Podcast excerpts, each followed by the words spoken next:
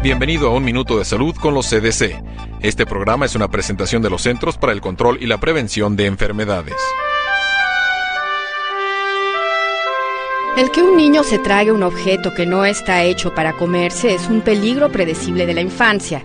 Las personas que se dedican al cuidado de los niños saben que los objetos pequeños, lisos y de una sola pieza pueden atravesar el sistema digestivo del niño sin consecuencias para su salud. Pero desde 2003 la Comisión de Seguridad de Productos del Consumidor ha identificado una muerte y 19 casos de lesión grave por ingestión de magnetos pequeños y poderosos del tipo de imanes que contienen muchos juguetes y artículos para el hogar. Estos magnetos constituyen un peligro especial, de llegarse a tragar uno, el magneto se puede adherir a otro o a cualquier objeto metálico que se haya ingerido, y prensar tejidos o obstruir el sistema digestivo. Los prestadores de cuidados infantiles deben mantener los magnetos pequeños lejos del alcance de los niños y comprender los riesgos que representa la ingestión de un magneto. Si usted sospecha que su hijo se ha tragado un magneto, busque atención médica de inmediato.